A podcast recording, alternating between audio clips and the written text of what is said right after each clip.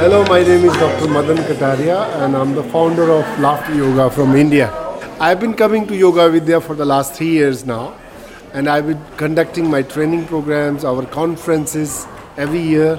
So I think Yoga Vidya is a great place. Uh, we enjoy the hospitality, food is fantastic, uh, the rooms are great, and uh, we love to come back again and again. uh, laughter yoga is a unique idea where anyone can laugh without any jokes, without any comedy. What we do is we laugh in a group as a form of exercise, but when we look at each other, it becomes real and contagious laughter.